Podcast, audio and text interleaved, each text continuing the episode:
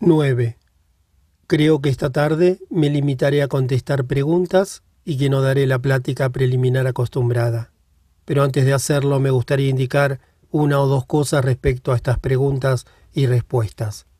En primer lugar, la mayoría de nosotros está muy inclinada a creer. La mente es muy astuta al inducirnos a pensar de un modo diferente, a adoptar un nuevo punto de vista o a creer en cosas que no son fundamentalmente verdaderas.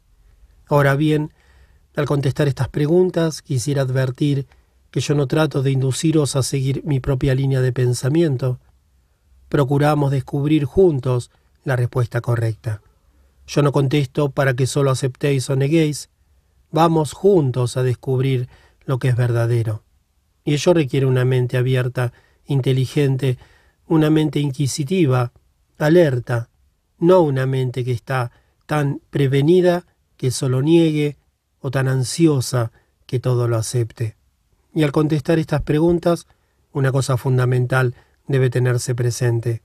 Es que ellas solo son un reflejo de las modalidades de nuestro propio pensar. Ellas nos revelan lo que pensamos.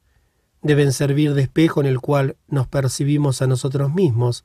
Estos debates, estas pláticas, tienen después de todo un solo propósito, que es la búsqueda del conocimiento propio.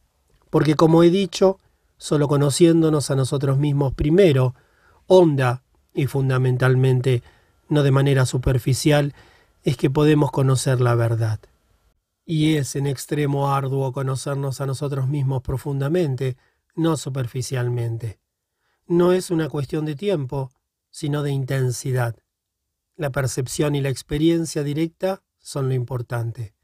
Y estas discusiones y pláticas persiguen ese fin, de modo que cada uno de nosotros pueda experimentar directamente todo lo que se discute y no solo entenderlo en el plano verbal.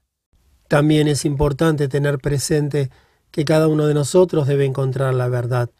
Cada uno de nosotros debe ser el maestro y el discípulo, y eso requiere una gran dosis de humildad, no la mera aceptación de la seguridad o negación que yo formule.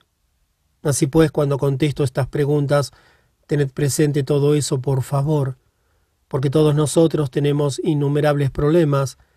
La vida no es muy agradable ni sencilla, es muy complicada y solo podemos comprenderla cuando comprendemos su proceso íntegro, total.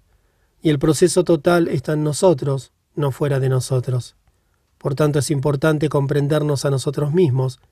Entonces podremos sabernoslas con las cosas que afrontamos todos los días, con las influencias cuyo choque constantemente soportamos.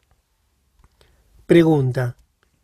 La murmuración tiene importancia en el descubrimiento de uno mismo, especialmente para que los demás se nos revelen. En serio, ¿por qué no emplear la murmuración como un medio para descubrir lo que es? Yo no tiemblo ante la palabra murmuración simplemente porque haya sido condenada durante siglos. Krishnamurti. Desearía saber por qué murmuramos, no porque ello nos revele lo que son los demás. ¿Y por qué los demás habrían de sernos revelados? ¿Por qué deseáis conocer a los demás? ¿Por qué ese interés extraordinario en los demás? En primer lugar, Señor, porque murmuramos. Es una forma de inquietud, ¿no es cierto? Al igual que la preocupación indica una mente intranquila. ¿Y por qué ese deseo de meterse con los demás, de saber qué hacen o dicen? Es una mente muy superficial la que murmura. Es una mente inquisitiva que está mal encaminada. El interlocutor parece creer que los demás le son revelados porque él se interesa en ellos, en sus obras, en sus pensamientos, en sus opiniones. Pero, ¿conocemos acaso a los demás si no nos conocemos a nosotros mismos? ¿Podemos juzgar a los demás si no conocemos el derrotero de nuestro propio pensar el modo como actuamos, nuestra manera de comportarnos y por qué ese extraordinario interés en los demás. ¿No es en realidad un escape? Ese deseo de averiguar lo que el prójimo piensa y siente y acerca de qué murmura. ¿Eso no ofrece una evasión de nosotros mismos? ¿Y no está también en eso el deseo de inmiscuirnos en la vida de los demás?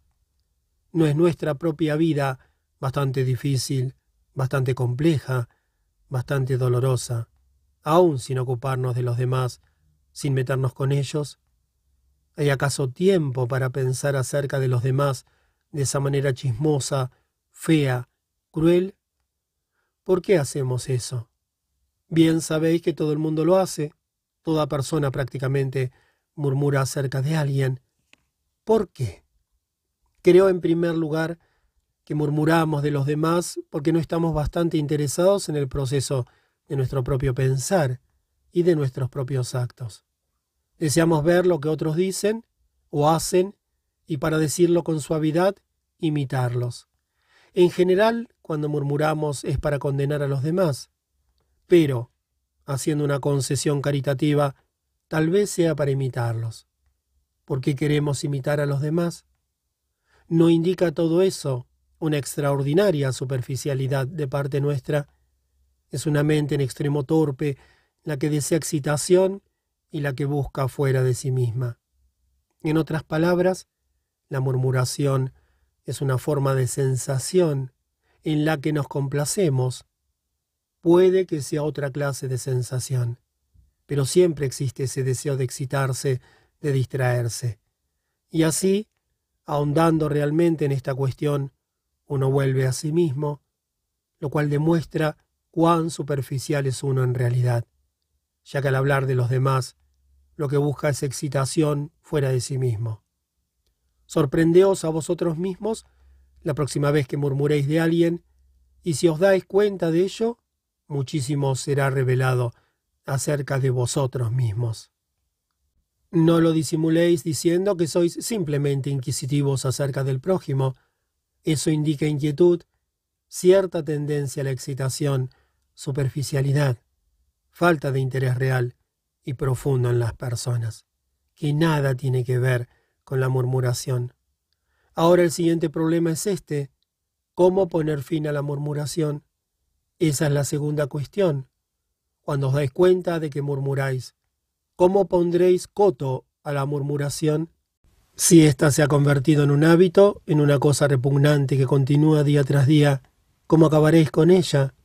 Pero surge acaso ese interrogante, cuando sabéis que murmuráis, cuando os dais cuenta de que murmuráis y de todo lo que ello implica, os decís a vosotros mismos, ¿cómo he de terminar con esto? ¿No termina acaso espontáneamente? ¿Tan pronto os dais cuenta de que murmuráis? El cómo no surge en absoluto. El cómo solo surge cuando no os dais cuenta, y sin duda la murmuración indica falta de percepción. Experimentad con esto por vosotros mismos la próxima vez que murmuréis, y observad que la murmuración termina sin tardanza, de inmediato, cuando os dais cuenta de lo que estáis diciendo cuando percibís que vuestra lengua os arrastra. No hace falta acción alguna de la voluntad para poner coto a la murmuración. Lo único que se requiere es que os deis cuenta, que seáis conscientes de lo que decís y que veáis lo que ello implica. No tenéis que condenar ni justificar la murmuración. Daos cuenta de ella y veréis cuán rápidamente dejáis de murmurar, porque la murmuración la revela a uno las modalidades de la propia acción, la propia conducta, el propio tipo de pensamiento. Y en esa revelación uno se descubre a sí mismo, lo cual es mucho más importante que murmurar de los demás, de lo que hacen, de lo que piensan, de cómo se comportan. La mayoría de nosotros que leemos la prensa diaria nos llenamos de murmuración, de murmuración global, todo ello es una evasión de nosotros mismos, de nuestra propia pequeñez, de nuestra propia fealdad. Creemos que interesándonos de un modo superficial en los acontecimientos mundiales, nos hacemos cada vez más sabios, más capaces de enfrentarnos a nuestra propia vida. Todas esas cosas, sin duda, son medios de huir de nosotros mismos. ¿No es cierto? Porque en nuestro fuero íntimo somos sumamente vacíos, superficiales, nos asustamos de nosotros mismos. Somos interiormente tan pobres que la murmuración actúa como una forma de variado entretenimiento, como un escape de nosotros mismos. Tratamos de llenar ese vacío interior con conocimientos, con ritos, con murmuración, con reuniones de grupos, con innumerables medios de evasión. De suerte que los escapes llegan a ser lo más importante, no la comprensión de lo que es. La comprensión de lo que es exige atención para saber que uno es vacío, que uno está congojado, necesita enorme atención, no escapatorias. Pero a la mayoría de nosotros nos gustan estas evasiones, porque son mucho más agradables, más placenteras. Asimismo, cuando nos conocemos tal cual somos, es muy difícil habernoslas con nosotros mismos, y ese es uno de los problemas con los cuales nos enfrentamos. No sabemos qué hacer. Cuando sé que soy vacío, que sufro, que estoy acongojado, no sé qué hacer, no sé cómo habérmelas con ello. Recurrimos, pues, a toda clase de escapatorias. La pregunta, pues, es ¿qué hacer? Es obvio, por supuesto, que uno no puede escapar, ya que eso es lo más absurdo y pueril, mas cuando os enfrentáis con vosotros mismos tal cual sois, ¿qué debéis hacer? Ante todo es posible no negarlo ni justificarlo, sino quedaros simplemente con lo que sois Ello es sumamente arduo, porque la mente busca explicaciones, condenaciones, identificación. Si no hace ninguna de esas cosas, sino que se queda con lo que sois, entonces es como admitir algo. Si yo admito que soy moreno, todo termina ahí. Pero si estoy deseoso de cambiar a un color más claro, entonces surge el problema. Aceptar, pues, lo que es resulta sumamente difícil y uno puede hacer eso tan solo cuando no hay escapatoria. Y la condenación o la justificación son modos de evadirse. De ahí que cuando uno comprende por qué murmura, el proceso total deshecho y percibe lo absurdo que es, la crueldad y todas las cosas que encierra, entonces queda uno reducido a lo que uno es. Y eso lo encaramos siempre para destruirlo o para transformarlo. Mas, si no hacemos ninguna de esas dos cosas y abordamos el hecho con la intención de comprenderlo, de estar en un todo con él, entonces encontraremos que ya no es la cosa que temíamos. Entonces existe una posibilidad de transformar aquello que es. Pregunta. Tenemos una colección de ideales, un amplio surtido. Tratamos de realizarlos por diversos métodos. Este es un camino largo y que toma tiempo. Escuchándole a usted, siento que la diferencia o espacio entre el ideal y la práctica es ilusorio. ¿Es esto así? Krishnamurti. En primer lugar, ¿nos damos cuenta cada uno de nosotros de que tenemos ideales? ¿De que teniendo esos ideales procuramos ponerlos en práctica o vivir en conformidad con ellos o aproximarnos a ellos? Consideramos el problema de la violencia, tenemos el ideal de la no violencia y tratamos de practicar ese ideal en nuestra vida diaria.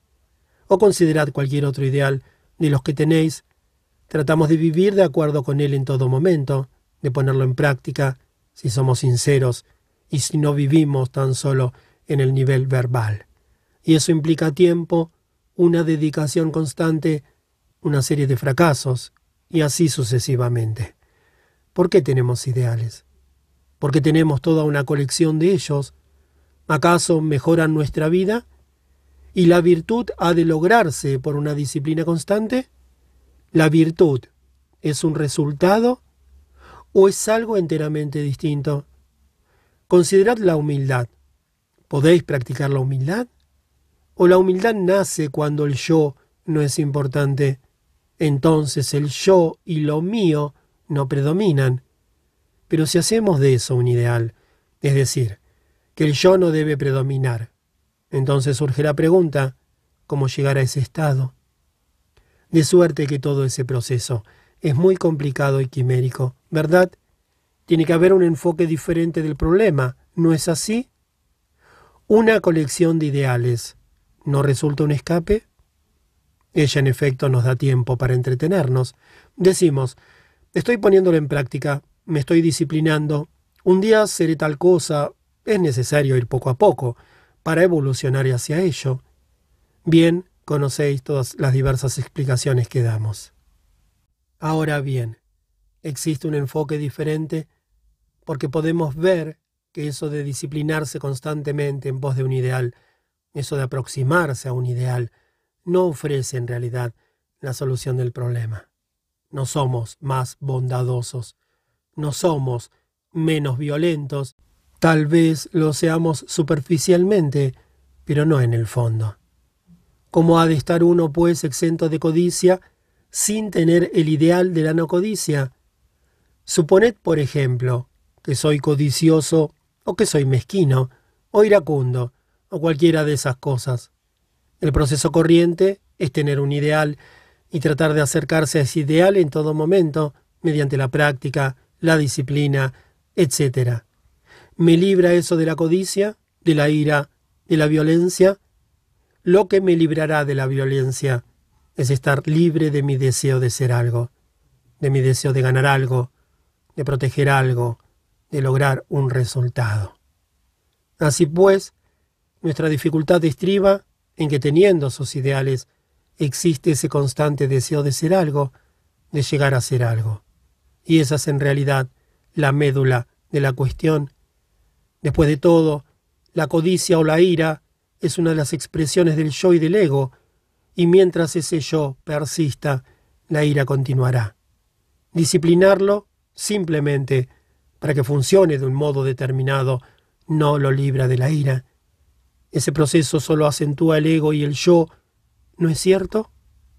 Ahora bien, si me doy cuenta de que soy iracundo o codicioso, ¿necesito pasar por todo ese proceso disciplinario a fin de librarme de esa falla? ¿No hay otra manera de abordarla, un modo distinto de atacarla? Solo puedo atacarla de manera distinta cuando ya no siento placer en la sensación. La ira me produce una sensación de placer, aunque después pueda disgustarme, de momento hay en ella excitación, es un desahogo. Paréceme, pues, que lo primero es darse cuenta de ese proceso, ver que el ideal nada extirpa. Es simplemente una forma de aplazamiento, es decir, para comprender algo, debo prestarle completa atención, y un ideal es simplemente una distracción que me impide consagrar plena atención a ese sentimiento o a esa condición en un momento dado. Si me doy cuenta plenamente, si presto plena atención a la condición que llamo codicia, sin que me distraiga un ideal, ¿no estoy entonces en situación de comprender la codicia y de ese modo disolverla? Como veis, estamos demasiado acostumbrados al aplazamiento, y los ideales nos ayudan a aplazar. Más, si podemos descartar todos los ideales porque comprendemos los escapes y la cualidad dilatoria de los mismos, y encaramos la cosa tal cual es, directa e inmediatamente, prestándole nuestra plena atención, entonces de seguro existe una posibilidad de transformarla. Si me doy cuenta de que soy violento, si lo percibo sin tratar de transformar dicha condición ni de volverme no violento, si simplemente me doy cuenta de ello, entonces por el hecho de consagrarle mi plena atención, descubro las diversas cosas que la violencia implica, y a causa de ello, producese sin duda en mí una transformación interior. Pero si practico la no violencia, o la no codicia, o lo que os plazca, entonces no hago más que postergar, porque no presto atención a lo que es, o sea, a la codicia o violencia, como sabéis, casi todos tenemos ideales, ya sea como un medio de aplazar o para hacer algo, para lograr un resultado. El deseo mismo de llegar a ser el ideal evidentemente encierra violencia. En el esfuerzo mismo de llegar a ser algo, en el hecho mismo de avanzar hacia una meta, está sin duda involucrada la violencia. Observad que todos deseamos ser algo, deseamos ser felices, deseamos ser más bellos, deseamos ser más virtuosos, deseamos ser más y más. Ciertamente el deseo mismo de algo más encierra violencia, codicia. Pero si nos damos cuenta de que mientras más deseamos ser algo, mayor conflicto existe, entonces podemos ver que el ideal contribuye tan solo a acrecentar nuestro conflicto, lo cual no significa que yo esté satisfecho con lo que soy. Por el contrario, mientras yo desee ser algo más, tiene que haber conflicto, dolor, ira, violencia. Si eso lo siento realmente, si me afecta profundamente, si lo veo, si me doy cuenta de ello, entonces soy capaz de habérmelas de inmediato con el problema, sin tener una colección de ideales que me estimulen a hacer esto o aquello. Entonces mi acción es inmediata, mi relación con ello es directa. Pero en esto también surge otro problema, el del experimentador y la experiencia. Para la mayoría de nosotros, el experimentador y la experiencia son dos procesos diferentes. El ideal y yo somos dos estados distintos. Yo deseo llegar a hacer eso. Por lo tanto, el yo, el experimentador, el pensador, es diferente del pensamiento. ¿Es cierto eso? ¿El pensador es diferente del pensamiento? ¿O existe tan solo pensamiento, el cual crea al pensador? Mientras yo esté, pues, separado del pensamiento, podré manipular el pensamiento, podré cambiarlo, podré transformarlo. Pero el yo que actúa sobre un pensamiento, ¿es acaso diferente del pensamiento? Son, por cierto, un fenómeno conjunto. El pensador y el pensamiento son uno, no están separados. Cuando uno está enojado, uno es enojo. Hay un sentimiento integrado que llamamos enojo, ira. Entonces yo digo, estoy enojado, y por lo tanto me separo de ese enojo y puedo actuar sobre él. Hago algo a su respecto. Pero si me doy cuenta de que soy ira, de que soy esa condición misma, y que la condición no es separable de mí, cuando experimento eso, es obvio que existe una acción del todo diferente, un enfoque enteramente distinto. Ahora bien, nosotros nos separamos del pensamiento, del sentimiento, de la condición. El yo, por lo tanto, es en tal caso una entidad distinta de la condición, y es por eso que el yo puede obrar sobre la condición. Pero la condición no es diferente del yo, del pensador. Y cuando existe esa experiencia integrada, en la que el pensador y el pensamiento son uno, no separados, entonces, sin duda, el enfoque es muy distinto y la respuesta diferente. Una vez más os digo, experimentad con esto y veréis. Porque en el momento de la vivencia no existe el experimentador ni la experiencia, solamente cuando la vivencia se desvanece es que hay experimentador y experiencia. Entonces, el experimentador dice, me gusta aquello, o no me gusta, o de eso quiero más, o de eso quiero menos. Entonces, él desea cultivar un ideal, convertirse en el ideal. Pero si el pensador es el pensamiento y no existen dos procesos separados, entonces su actitud se transforma íntegramente. Entonces hay una respuesta enteramente distinta con respecto al pensamiento. Entonces ya no es cuestión de aproximar el pensamiento a un ideal o de librarse del pensamiento. Entonces no existe el que hace el esfuerzo. Y creo que es en realidad muy importante descubrir esto por uno mismo, experimentarlo directamente, no porque yo lo diga o porque lo diga otra persona. Es importante llegar a esta experiencia que el pensador es el pensamiento. No dejéis que eso se convierta en una nueva jerga, en una serie de palabras de uso corriente. Por medio de la verbalización no experimentamos, tenemos meras sensaciones y las sensaciones no son experiencia. Y si uno puede darse cuenta de este fenómeno conjunto, de este proceso en el que el pensador y el pensamiento son uno, creo que entonces se comprenderá el problema mucho más profundamente que cuando solo tenemos ideales o no tenemos ninguno, lo cual en realidad está fuera de discusión. Si yo soy mis pensamientos, y si mis pensamientos no son diferentes de mí mismo, entonces no existe el que hace el esfuerzo. Entonces yo no me convierto en aquello. Entonces ya no cultivo la virtud. No es que yo sea virtuoso. No bien tengo conciencia de que soy virtuoso, no lo soy. En cuanto soy consciente de que soy humilde, cesa sin duda la humildad. Así pues, si yo puedo comprender al que hace el esfuerzo, al yo, que se convierte en sus propios deseos y exigencias autoproyectadas, las cuales son yo mismo, si puedo entender quién hace el esfuerzo, entonces se opera ciertamente una transformación radical en toda mi perspectiva. Por eso es importante que haya verdadera meditación, saber qué significa la verdadera meditación. No es la aproximación a un ideal, no es el esfuerzo para conseguir algo, no es lograr, no es concentrarse, desarrollar ciertas cualidades, etc., cosa que ya hemos dilucidado.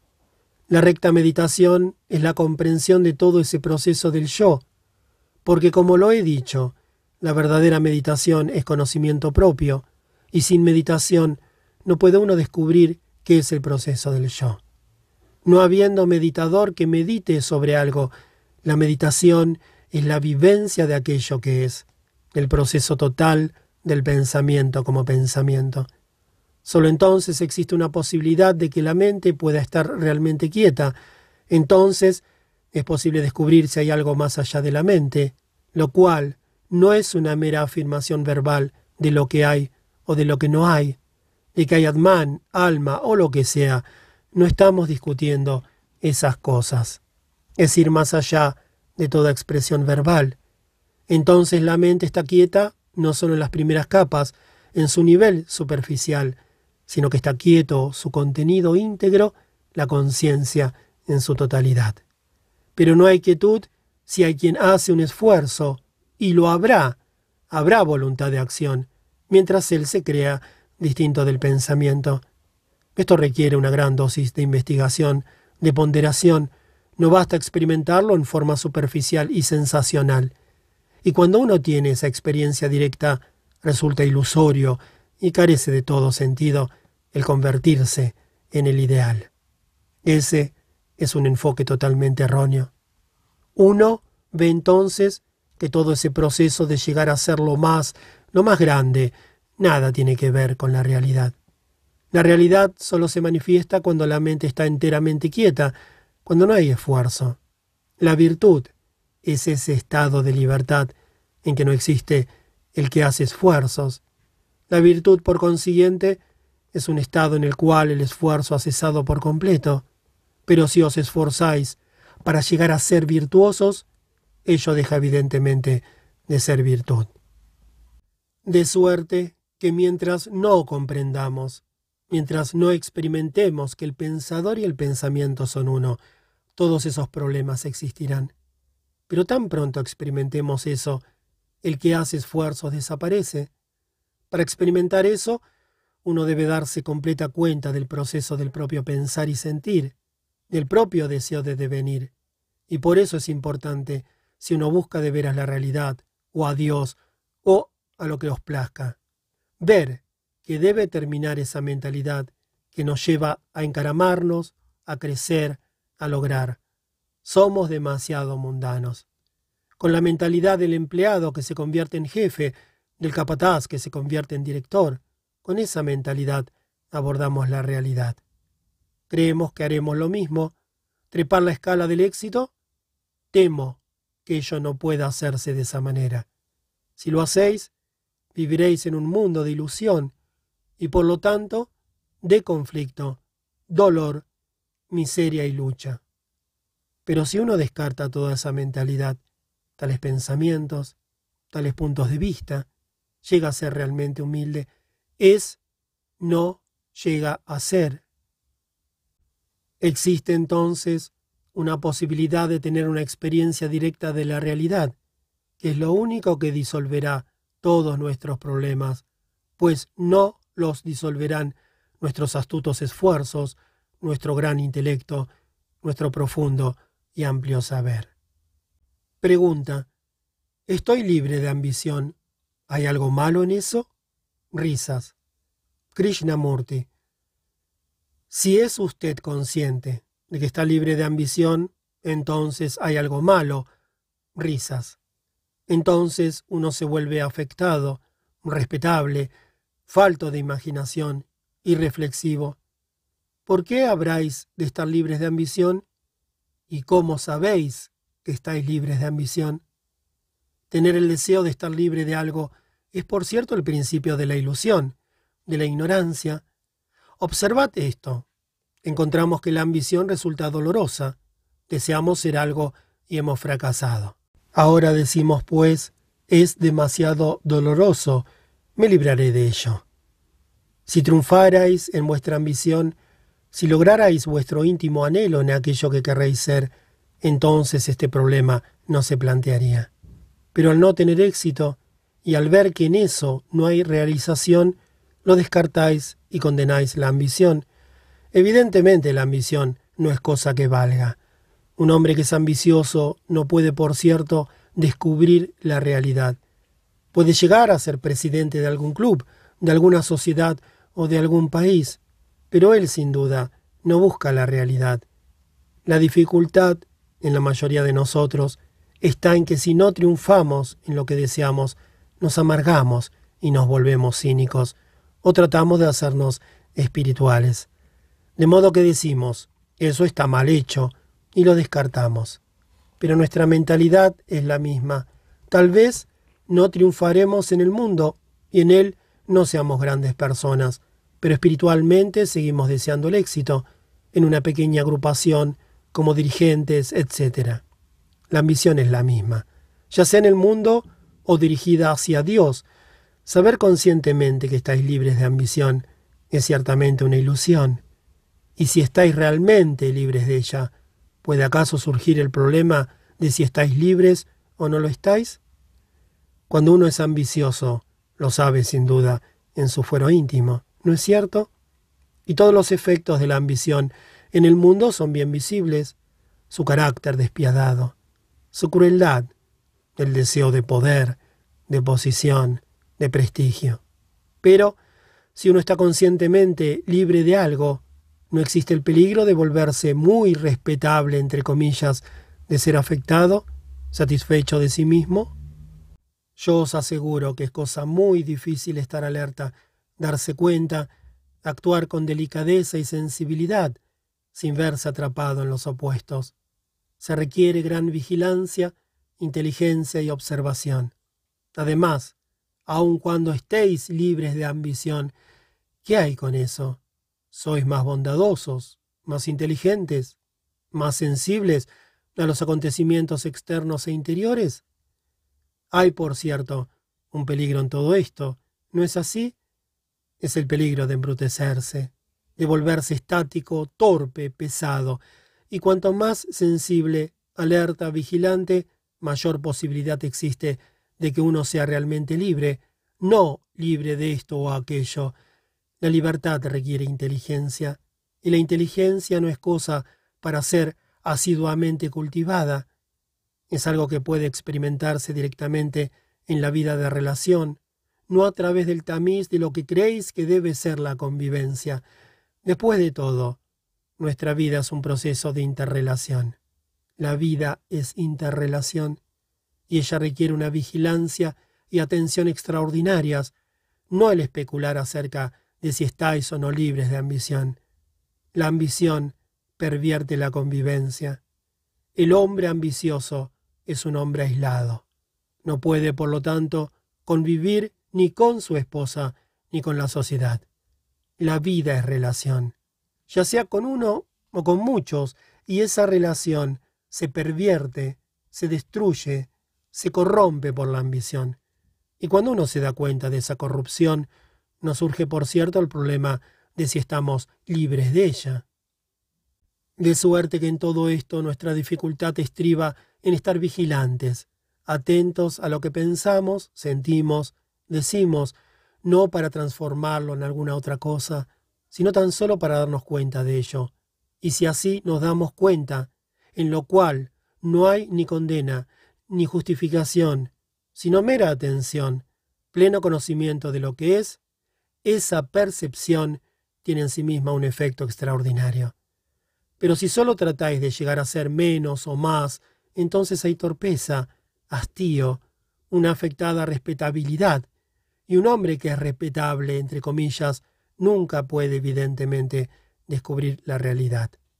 La alerta percepción exige una gran dosis de descontento íntimo, el cual no se canaliza fácilmente a través de ninguna satisfacción ni de ningún placer. Ahora bien, si todo esto lo vemos, si vemos todo lo que hemos discutido esta tarde, no solo en el nivel verbal, sino experimentándolo realmente, no a ratos perdidos, ni cuando se nos arrincona, como tal vez algunos de vosotros estáis ahora, sino todos los días, de instante en instante. Si nos damos cuenta, observando en silencio, entonces nos volvemos en extremos sensibles, no sentimentales, lo cual solo sirve para confundir y tergiversar. Para ser interiormente sensible se necesita gran sencillez, no vestir de taparrabo, o poseer poca ropa, o no tener automóvil, sino la sencillez en la que el yo y lo mío no son importantes, en la cual no hay sentido de posesión, que ya no existe el que hace esfuerzos. Entonces es posible experimentar esa realidad, o que esa realidad se manifieste después de todo. Esto es lo único que puede traer felicidad verdadera y perdurable.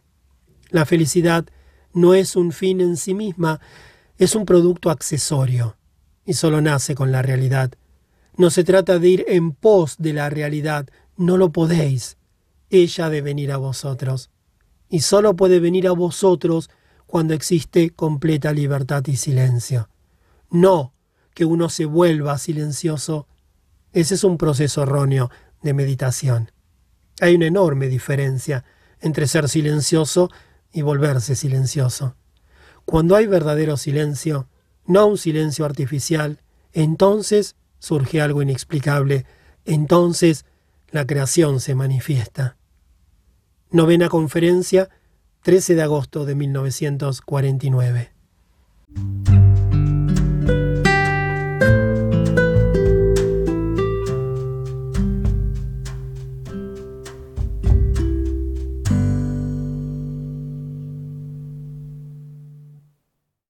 10.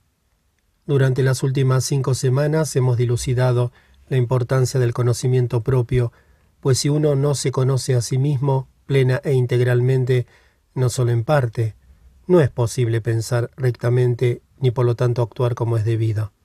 Sin conocimiento propio no puede haber acción completa, integrada. Solo puede haber acción parcial si no hay conocimiento propio.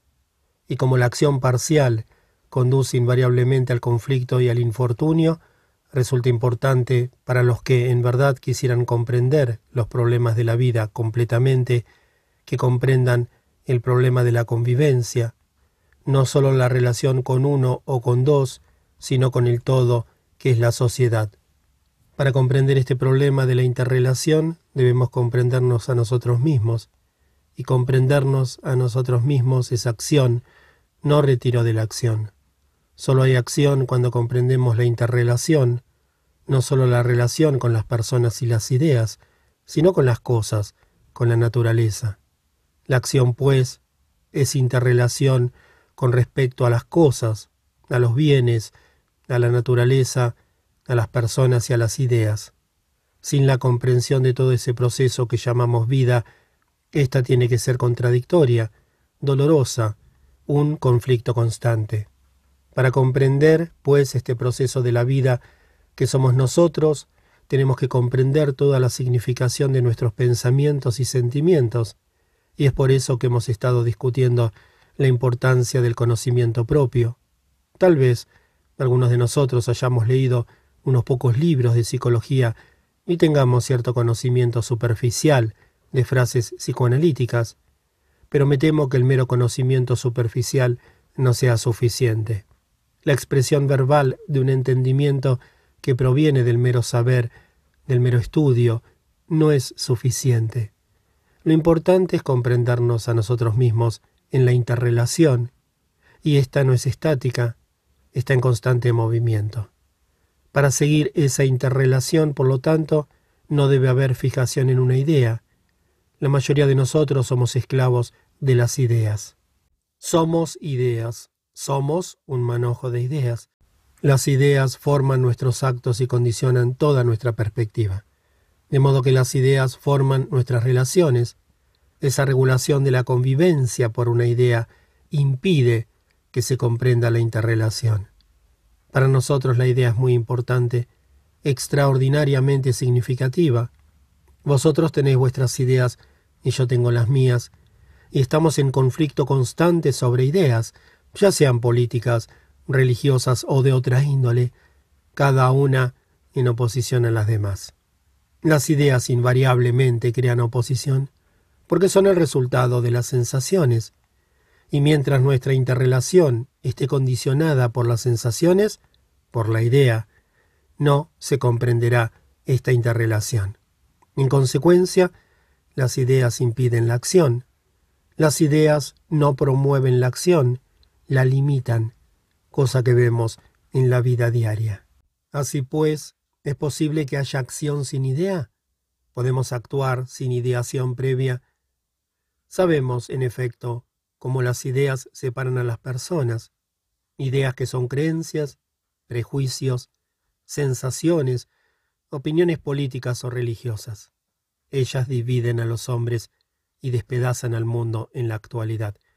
El cultivo del intelecto se ha convertido en el factor predominante, y nuestro intelecto guía e informa nuestra acción.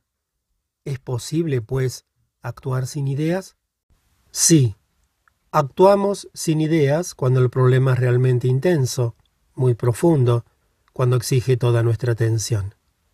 Puede que tratemos de ajustar el acto a una idea, pero si penetramos en el problema, si procuramos realmente comprender el problema mismo, empezaremos a descartar la idea, el prejuicio, el punto de vista particular, y encararemos el problema de un modo nuevo, esto es ciertamente lo que hacemos cuando tenemos un problema. Tratamos de resolverlo conforme a una idea determinada o con sujeción a tal o cual resultado, etc. Cuando el problema no puede resolverse de ese modo, entonces echamos a un lado todas las ideas, abandonamos nuestras ideas y por lo tanto abordamos el problema de un modo nuevo, con una mente serena. Esto lo hacemos inconscientemente. Sin duda, es eso lo que ocurre. Cuando tenéis un problema, os preocupáis por él. Creéis que de ese problema resulte algo en particular, o interpretáis el problema de acuerdo a determinadas ideas. Pasáis por todo ese proceso y sin embargo el problema no se resuelve. De ahí que la mente, al fatigarse, deje de pensar acerca del problema. Entonces está quieta aliviada. El problema no le preocupa. Y de pronto, como sucede a menudo, la solución del problema se percibe inmediatamente. Surge una insinuación con respecto a dicho problema. No hay duda, pues, de que la acción no estriba en ajustarse a una idea determinada. En ese caso es sólo continuación del pensamiento, no es acción. ¿Y acaso no podemos vivir sin ajustar la acción a una idea? porque las ideas continúan, y si ajustamos la acción a una idea, damos continuidad a la acción, y por lo tanto hay identificación del yo con la acción, yo y mi acción. De ahí que la ideación fortalezca el yo, origen de todo conflicto y miseria. La inmortalidad no es, por cierto, una idea, es algo que está más allá de la ideación, del pensamiento, más allá de ese haz de recuerdos que constituye el yo. Y sólo hay vivencia de ese estado cuando cesa la ideación, cuando el proceso del pensamiento se detiene. La vivencia de aquello que llamamos lo inmortal, del estado atemporal, no es producto del pensamiento, porque el pensamiento es simple continuación de la memoria, la respuesta de la memoria. y la vivencia de ese estado extraordinario solo puede surgir con la comprensión del yo, no tratando de alcanzar dicho estado, porque eso sería un simple intento de experimentar algo que uno mismo proyecta y que por lo tanto es irreal. Por esta razón es importante comprender el proceso íntegro, total, de nuestra conciencia, que llamamos el yo y lo mío, que solo puede ser comprendido en la convivencia, no en el aislamiento. Por eso es imperativo que aquellos que realmente desean comprender la verdad, o la realidad, o Dios, o lo que sea, capten plenamente el significado de la interrelación. Porque esa es la única acción. Si la interrelación se basa en una idea, entonces no es acción. Si yo trato de circunscribir mi vida de relación ajustarla o limitarla a una idea, cosa que casi todos hacemos, entonces no es acción, no hay comprensión en la convivencia. Pero si vemos que ese es un proceso falso que conduce a la ilusión, a la limitación, al conflicto, a la separación, las ideas siempre separan. Entonces empezaremos a comprender directamente la interrelación y no le impondremos un prejuicio, una condición entonces veremos que el amor no es un proceso de pensamiento. No podéis pensar acerca del amor, pero la mayoría de nosotros lo hacemos, y por eso resulta mera sensación. Y si limitamos la interrelación a una idea basada en la sensación, entonces descartamos el amor. Entonces llenamos nuestro corazón con las cosas de la mente. Aunque podamos sentir la sensación y llamarla amor no es amor. El amor, por cierto, es algo que está más allá del proceso del pensamiento, pero solo puede descubrirse comprendiendo el proceso del pensamiento en la vida de relación, no negándolo, sino percibiendo toda la significación de las modalidades de nuestra mente y de nuestra acción en la convivencia.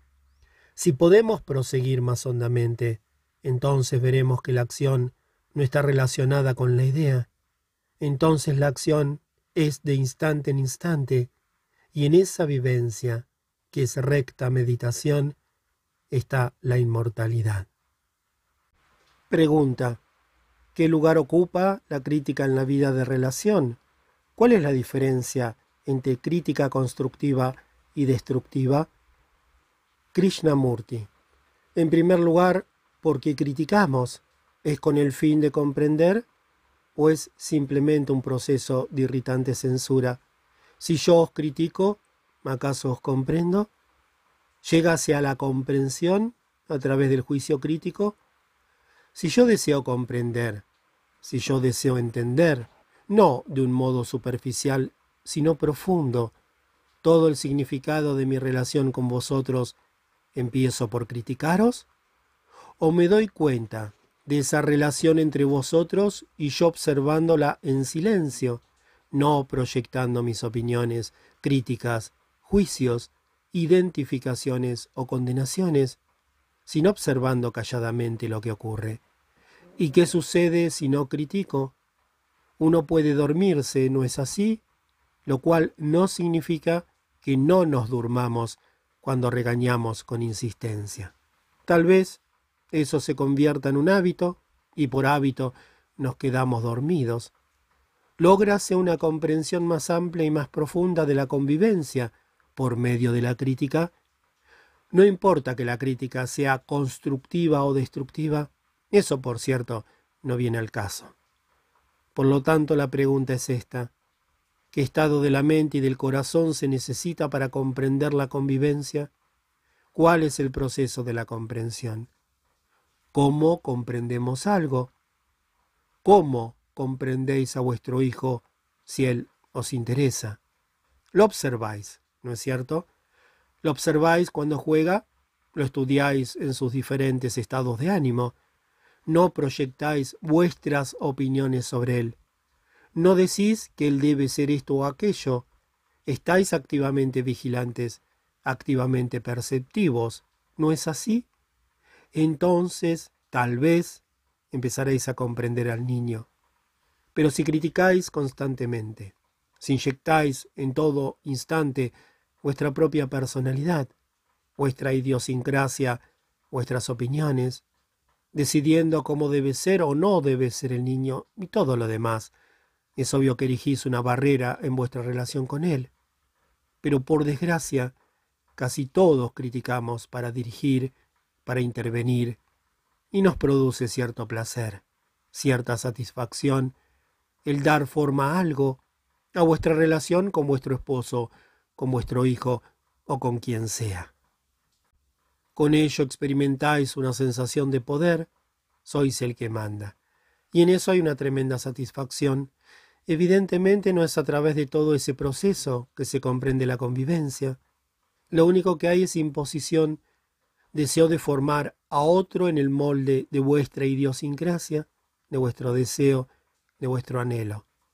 Todo eso impide que se comprenda la interpelación. Además, existe la autocrítica, el asumir una actitud crítica hacia uno mismo, el criticarse, condenarse o justificarse. ¿Trae acaso comprensión de uno mismo? Cuando empiezo a criticarme, ¿no limito el proceso de comprender? de explorar, es que la introspección, que es una forma de autocrítica, revela el yo. ¿Qué es lo que hace posible la revelación del yo?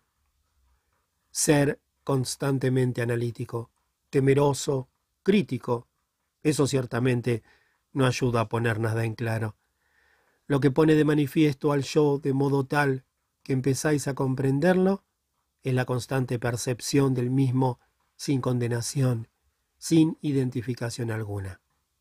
Ha de haber cierta espontaneidad. No podéis estar analizándolo constantemente, disciplinándolo, regulándolo. Esta espontaneidad es esencial para la comprensión. Si lo único que hago es limitar, dominar, condenar, detengo el movimiento del pensar y del sentir, es en el movimiento del pensar y del sentir que descubro, no en el simple control. Y cuando uno descubre, resulta importante saber cómo hemos de actuar al respecto. Ahora bien, si yo actúo de acuerdo con una idea, con una norma, con un ideal, encajo al yo en un molde determinado. En eso no hay comprensión, no hay superación. Pero si puedo observar el yo sin condenación alguna, sin ninguna identificación, entonces es posible ir más allá. Por eso es que todo este proceso de aproximarse a un ideal es tan enteramente erróneo. Los ideales son dioses de fabricación casera, y ajustarse a una imagen proyectada por uno mismo no es, por cierto, una liberación. De modo que solo puede haber comprensión cuando la mente percibe en silencio, cuando observa, y ello es arduo, porque nos complace el estar activos, inquietos, el criticar, condenar justificar. Esa es toda la estructura de nuestro ser, y a través del tamiz de las ideas, prejuicios, puntos de vista, experiencias, recuerdos, tratamos de comprender. ¿Será posible libertarnos de todos esos tamices y comprender directamente? Hacemos eso sin duda cuando el problema es muy intenso. No pasamos por todos esos métodos, encaramos el problema directamente. Así pues, la comprensión de la convivencia se logra tan solo cuando ese proceso de autocrítica se comprende y la mente está serena.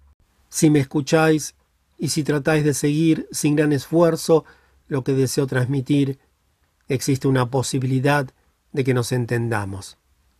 Pero si no hacéis más que criticar, si exponéis con énfasis vuestras opiniones, lo que habéis aprendido en los libros, lo que alguien os ha dicho, etc., entonces vosotros y yo no convivimos, porque entre nosotros se alza esa mampara.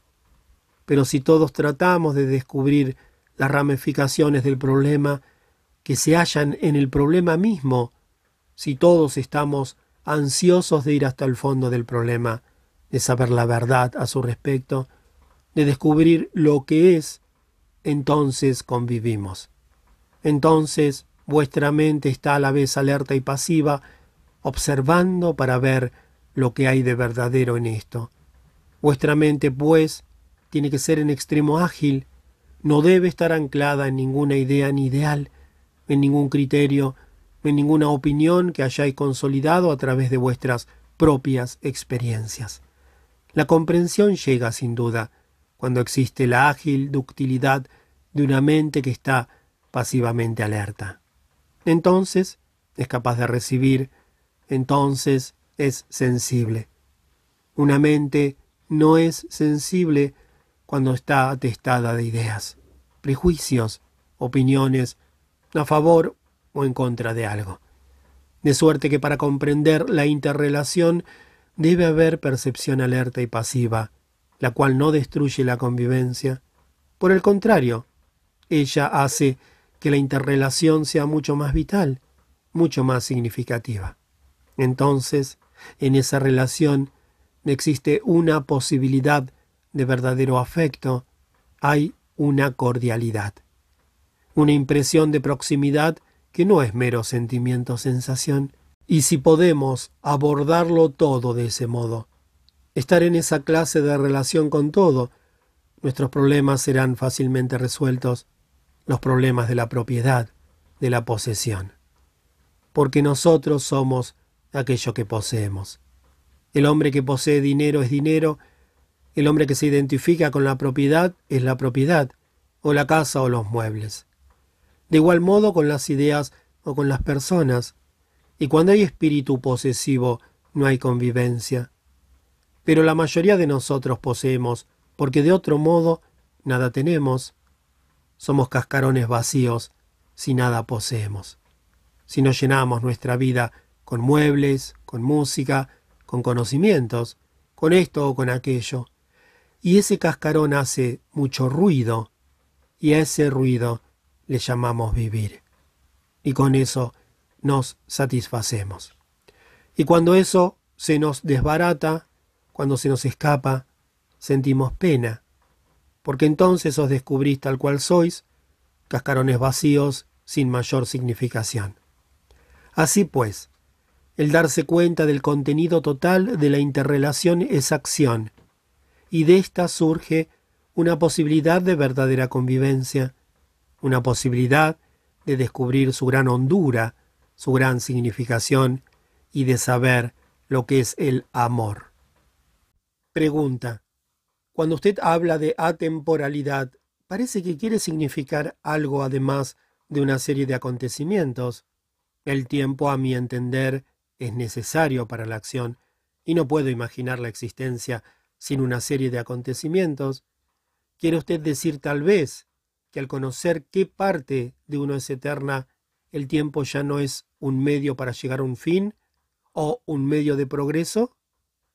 Krishnamurti. En primer lugar, no podemos discutir qué es lo atemporal. Una mente, que es el producto del tiempo, no puede pensar en algo que es atemporal. Porque mi mente, vuestra mente, después de todo, es un resultado del pasado, el cual es tiempo. Y con ese instrumento tratamos de pensar en algo que no es del tiempo, y eso ciertamente no es posible. Podemos especular, escribir libros al respecto, podemos imaginárnoslo, hacer con ella toda clase de tretas, pero eso no será lo real. Así pues, no especulemos al respecto. No hablemos siquiera de eso. Especular sobre qué es el estado atemporal resulta absolutamente inútil, carece de sentido. Pero podemos hacer otra cosa, descubrir cómo libertar la mente de su propio pasado, de su propia autoproyección. Podemos descubrir qué es lo que le da continuidad una serie de acontecimientos como medio de progreso, como medio de comprensión, o lo que os plazca. Es visible que una cosa que continúa tiene que decaer. Aquello que continúa no puede renovarse, solo aquello que termina puede renovarse. Para una mente limitada por un hábito o una opinión particular, o atrapada en la red de los ideales de las creencias, de los dogmas. Para esa mente no puede, por cierto, haber renovación. Ella no puede mirar la vida de un modo nuevo, solamente cuando esas cosas han sido descartadas y la mente está libre, puede ella mirar la vida de un modo nuevo. Hay renovación, impulso creador, tan solo cuando el pasado ha terminado, es decir, cuando ya no hay identificación que dé continuidad al yo y a lo mío, mi propiedad, mi hogar, mi esposa, mi hijo, mi ideal, mis dioses, mis opiniones políticas. Es esta constante identificación lo que da continuidad a la serie de acontecimientos que van haciendo del yo algo más amplio, más grande, más noble, más digno, más inteligente, etc. La vida, la existencia, es cuestión de acontecimientos sucesivos ¿Qué entendemos por serie de acontecimientos? Sé que estoy vivo porque recuerdo el día de ayer. Sé que estoy vivo porque conozco el camino de mi casa. O sé que estoy vivo porque voy a ser alguien. ¿Cómo sé que estoy vivo? Solo en el presente, sin duda. Sé que soy consciente. Es la conciencia el mero resultado de la serie de acontecimientos? Para la mayoría de nosotros lo es.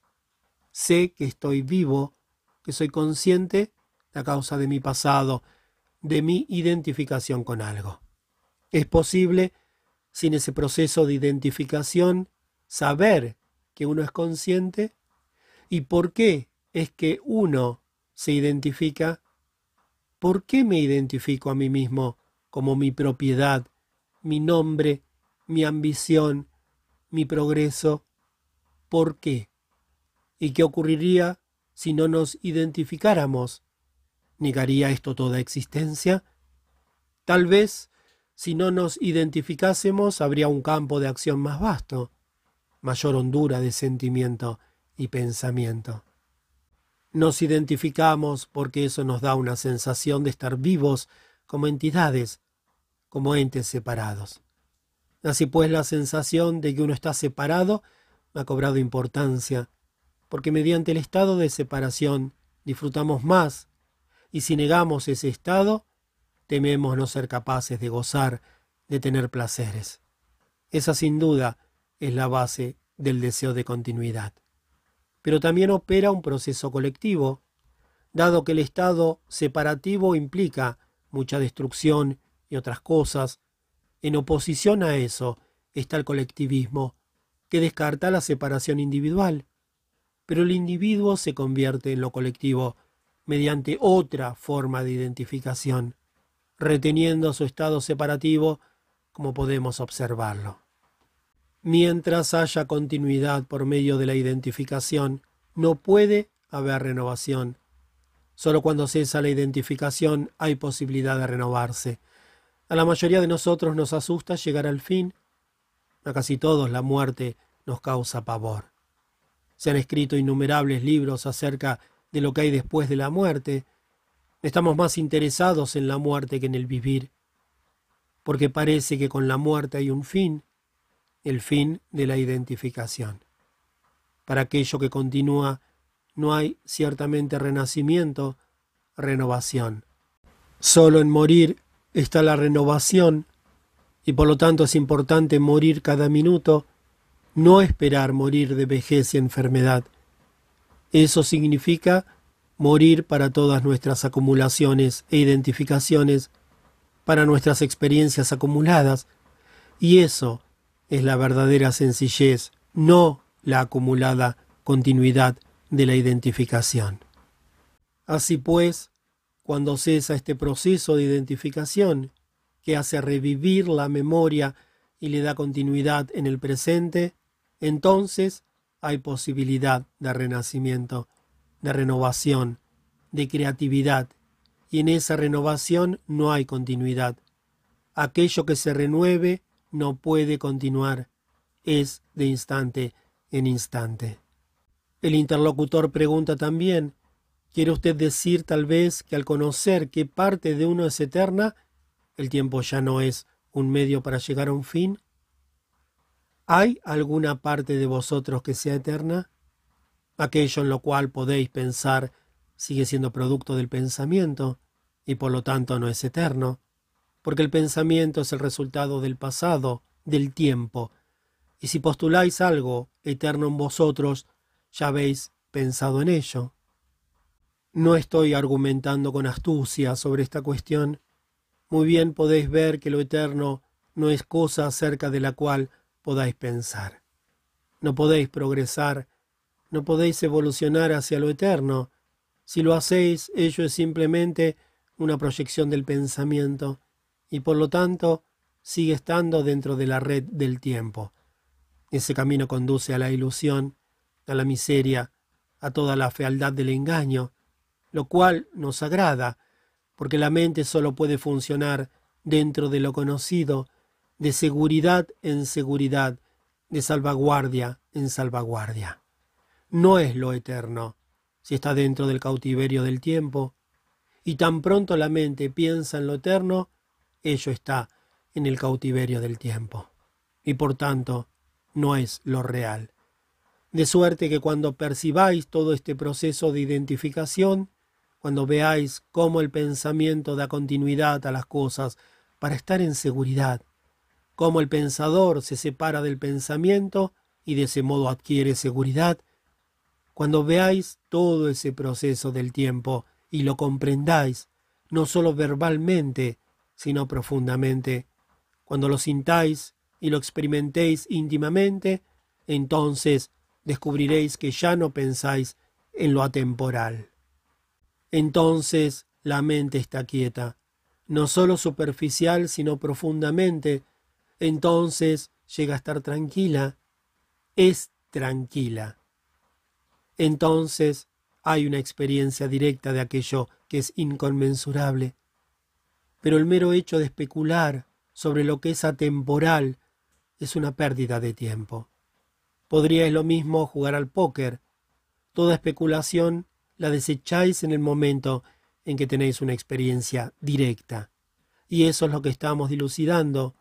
Cómo tener esa experiencia directa sin intervención de la mente. Pero tan pronto existe esa vivencia directa, la mente se apega a las sensaciones de la misma y entonces desea una repetición de esa experiencia lo que en realidad significa que la mente está interesada en la sensación, no en la vivencia. Es por eso que la mente jamás puede experimentar, solo puede conocer sensaciones. La vivencia solo ocurre cuando la mente no es el experimentador. Por tanto, lo eterno no puede ser conocido, ni imaginado, ni experimentado a través de la mente. Y como ese es el único instrumento que hemos cultivado a expensas de todo lo demás, estamos perdidos cuando miramos el proceso de la mente. Tenemos que estar perdidos. Tenemos que morir para ese proceso, lo cual no es desesperación ni temor. Conoced el proceso de la mente, ved lo que es, y cuando veis lo que es, el proceso termina sin coacción alguna. Solo entonces existe una posibilidad de esa renovación que es eterna. Pregunta. ¿Existe una laguna, un intervalo de alguna duración entre mi percepción de algo y el que yo sea ese algo o lo realice? ¿No significa ese intervalo un ideal en un extremo y su realización en el otro? por medio de la práctica y de la técnica, es este cómo, o sea, el método, lo que deseamos que usted nos diga. Krishnamurti. ¿Existe un intervalo entre la percepción y la acción? Casi todos diríamos que sí. Decimos que hay un intervalo, veo y después actúo. Comprendo eso intelectualmente, pero ¿cómo voy a ponerlo en práctica? Veo lo que usted quiere decir pero no sé cómo llevarlo a efecto. ¿Es acaso necesario ese resquicio, esa laguna, ese intervalo? ¿O es que solo nos engañamos a nosotros mismos? Cuando digo veo en realidad, no veo. Si veo, entonces no hay problema. Si veo algo, la acción sigue. Si veo una serpiente venenosa, no digo veo. ¿Y cómo voy a actuar? Actúo. Pero no vemos. Y no vemos porque no deseamos ver. Porque el ver es demasiado inminente, demasiado peligroso, demasiado vital. El ver trastornaría todo nuestro proceso de pensar, de vivir. Por eso decimos, yo veo y por favor, indíqueme cómo he de actuar. Estáis por lo tanto interesados en el método, en cómo hacerlo, en la práctica. Por eso decimos, veo la idea, comprendo, pero ¿cómo he de actuar? Entonces tratamos de unir, de conectar la acción con la idea y nos perdemos. Y buscamos métodos. Consultáis a diferentes instructores, psicólogos, gurús o lo que os plazca, e ingresáis a sociedades que os ayudarán a unir la acción con la idea. Ese es un método muy común de vivir, un escape feliz, una manera muy respetable de evitar la acción. Y en ese proceso estamos todos apresados. Me doy cuenta de que debo ser virtuoso, de que no debo enojarme ni ser mezquino, pero por favor, dígame cómo debo proceder.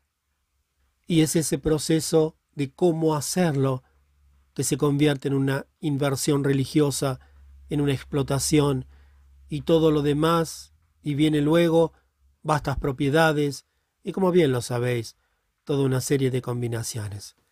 En otras palabras, no vemos y no queremos ver. Pero no decimos eso honradamente. En el momento en que admitamos eso, tenemos que actuar. Entonces sabemos que nos engañamos a nosotros mismos, lo que es muy desagradable.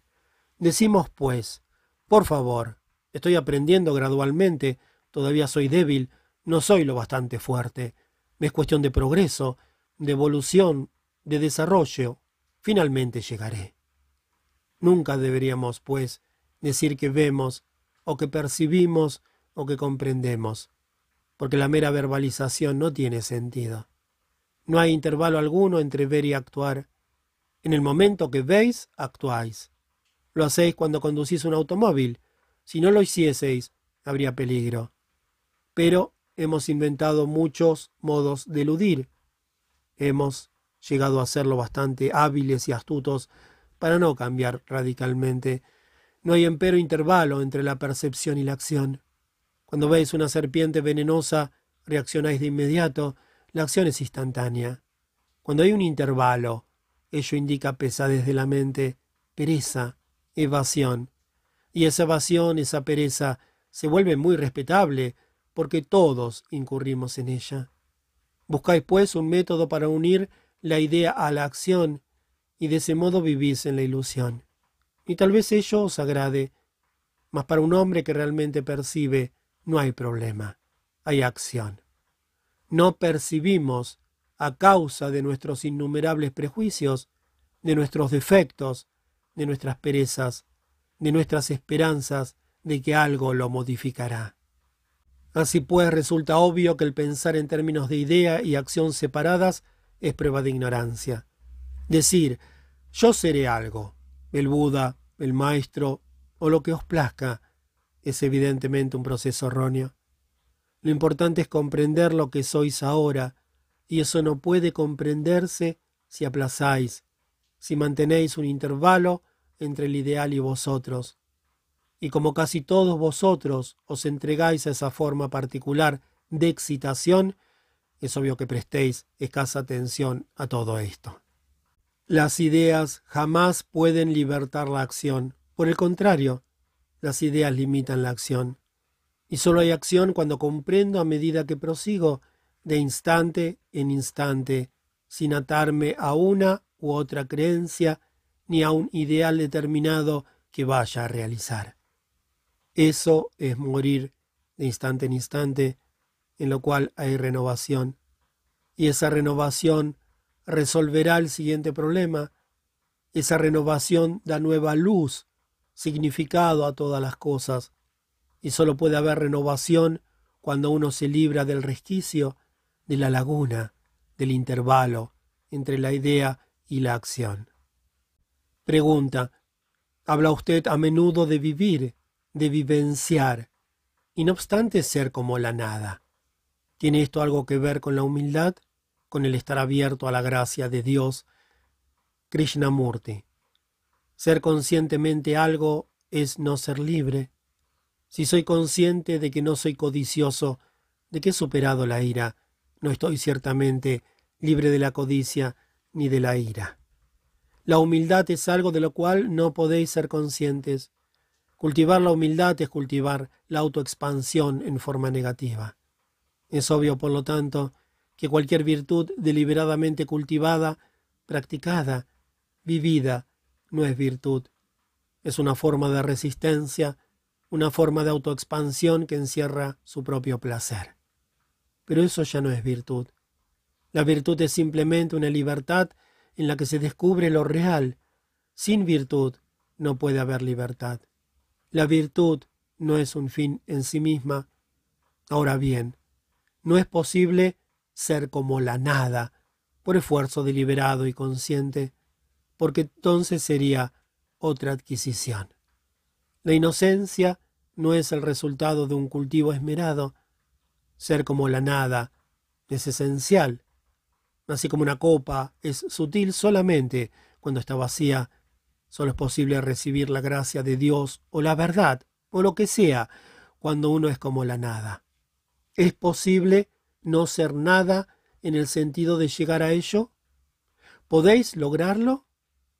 Tal como habéis construido una casa o acumulado dinero, podéis también conseguir esto, sentarse a meditar acerca de la nada, desechando conscientemente todas las cosas, haciéndonos receptivos, es, por cierto, una forma de resistencia, ¿verdad?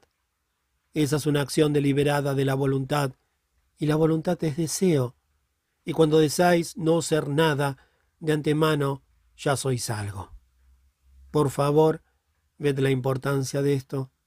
Cuando deseáis cosas positivas, sabéis que ello implica lucha, dolor, y por eso las rechazáis.